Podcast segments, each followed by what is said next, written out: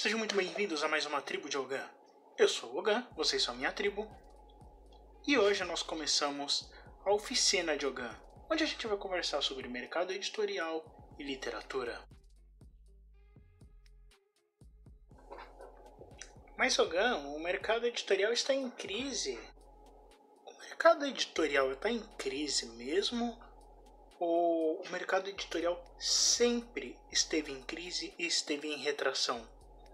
Isso é o que eu quero discutir no nosso primeiro vídeo. Ah, mas o mercado editorial brasileiro sempre foi muito bom. A gente tem um dos maiores mercados editoriais do mundo, né, meu? Com razão. Se você estudar o mercado editorial brasileiro, pelo menos nos últimos anos, ali até 2002, até o primeiro, segundo mandato da Dilma, a gente tem realmente um dos maiores mercados editoriais do Brasil, ou do mundo, né? Eu posso, eu posso arriscar dizer até, de acordo com pesquisas, que o Brasil é, se eu não me engano, o quarto, sexto mercado editorial do mundo, ou pelo menos configura entre os 10. Se você quiser saber mais, o governo brasileiro está entre os top 10 compradores de livros do planeta. Uau! Mas Ogan, entre os 10 maiores compradores de livros do mundo, para onde foram todos esses leitores? Opa, opa! Ouve o que eu falei. O governo brasileiro está entre os 10 maiores compradores de livros do mundo. Eu não disse que os brasileiros são os top 10 maiores leitores do mundo. Muito pelo contrário, a nossa média com relação a número de população e leituras de livro dá uns, uma, um número meio medíocre, do tipo 3 livros e meio, 4 livros por ano, quando muito, o que daria mais ou menos um livro a cada 4 meses por cidadão. Só que você, tanto quanto eu, conhece gente que não lê de jeito nenhum. Ou seja, esse número ele na verdade é meio enganoso. Se você prestar atenção no seu círculo de amigos, é, você provavelmente tem um círculo de amigos de leitores, mas vocês são as únicas pessoas que leem. Ou você é a única pessoa que é um leitor voraz dentro do seu círculo de amigo. Então, se você lê, por exemplo, é, 12 livros ao ano, certo? Você está fazendo o trabalho de três pessoas ao seu redor aí. Bom, duas pessoas, porque, tipo, um mais dois, 12 livros no total. Cada um leria um livro a, quatro, a cada quatro meses. Tá entendendo que a matemática é mais maluca do que, do que a gente imagina? Não, não é, eu não tenho problema com meus números, tá? Fiz letras, não números. Piadinhas à parte, esses números são extremamente preocupantes. Porque se a gente tem um governo que é o maior governo, é o maior comprador de livros do mundo, mas a gente não tem a maior população de leitores do mundo, onde é que esse número não está se encaixando?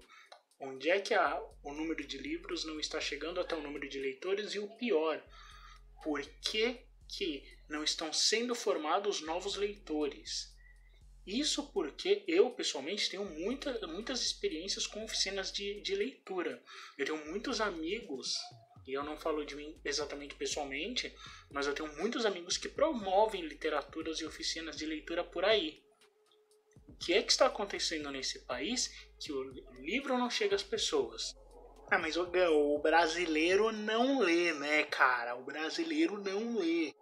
É exatamente esse é o meu ponto. Se o brasileiro não lê, a gente tem um governo que compra livro, ou alguém está lavando dinheiro com compra, com compra de livro, ou alguém está jogando esses livros fora, ou eles estão mofando nas escolas públicas e nas bibliotecas públicas, porque essa conta não bate. E agora a gente está enfrentando aquilo que ah, começou a se chamar de retração da literatura de fantasia ou retração do mercado editorial mas qual o papel das editoras né, nesse mercado? Porque hoje a gente tem basicamente o mercado editorial brasileiro, o mercado de venda de livros, de distribuição de livros, na mão de duas grandes empresas que vocês sabem que são e não vou citar nomes aqui. Essas duas empresas passaram os últimos anos dando mancada com a editora, é, com crescimentos expansivos sem planejamento. Não sou eu que estou dizendo isso, tá? Esses artigos saíram na Folha de São Paulo, no Estadão, na Veja, em tudo que é revista por aí, editorial por aí. É, não pagaram a, as editoras, não pagaram funcionário, atrasaram o salário, atrasaram o aluguel do, da, das lojas. Tudo isso aí, tudo bem, tudo isso aí a gente já meio que sabia. E a crise editorial, na verdade, ela é prevista.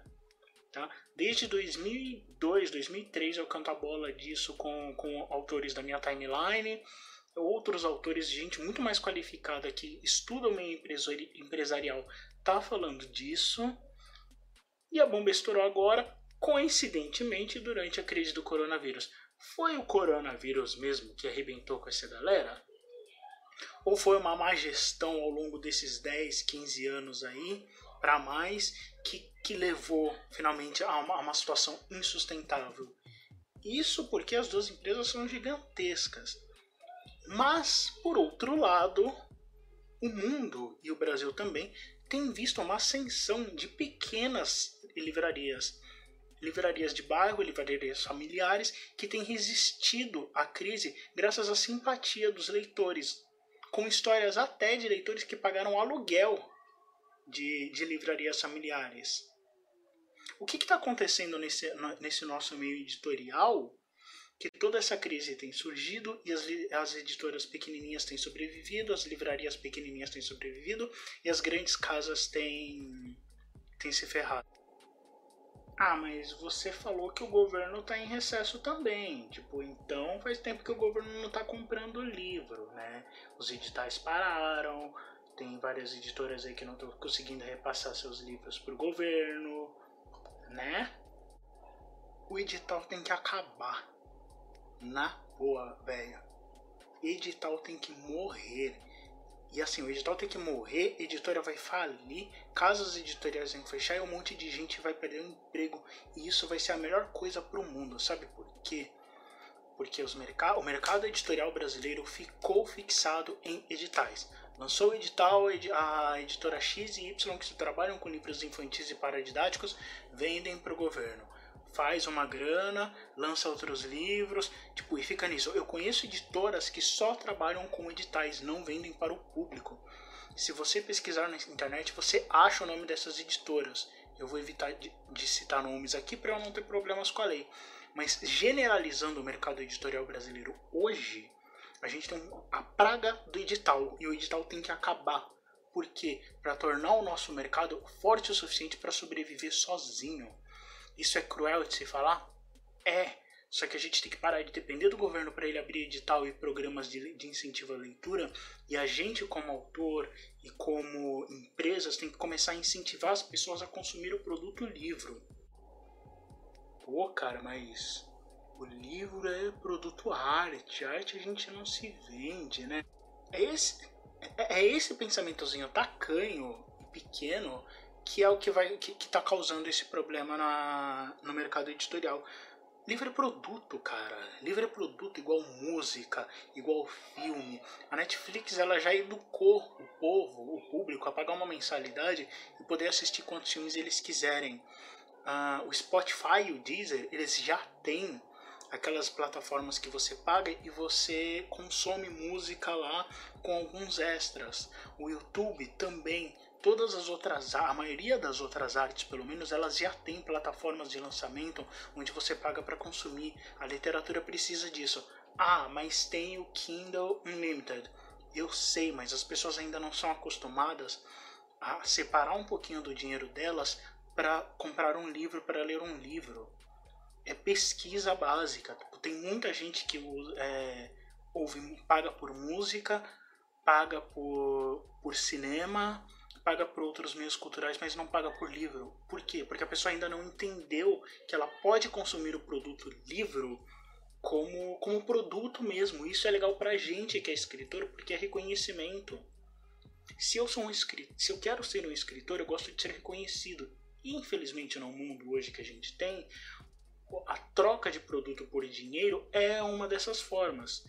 Tudo bem, você pode, é, ah, eu não me importo tanto com dinheiro e tal beleza, mas você precisa pagar as suas contas. Ou então você transforma a sua profissão de, de escritor na sua segunda profissão e não dá a mínima para o dinheiro. Mas também não reclama na internet que ninguém está te lendo, não reclama que você não está conseguindo pagar suas contas com livros.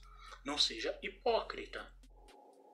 Ah, mas e o papel das editoras nesse, nesse caos, né? Nessa nova visão aí que você está impondo? As editoras também não têm que.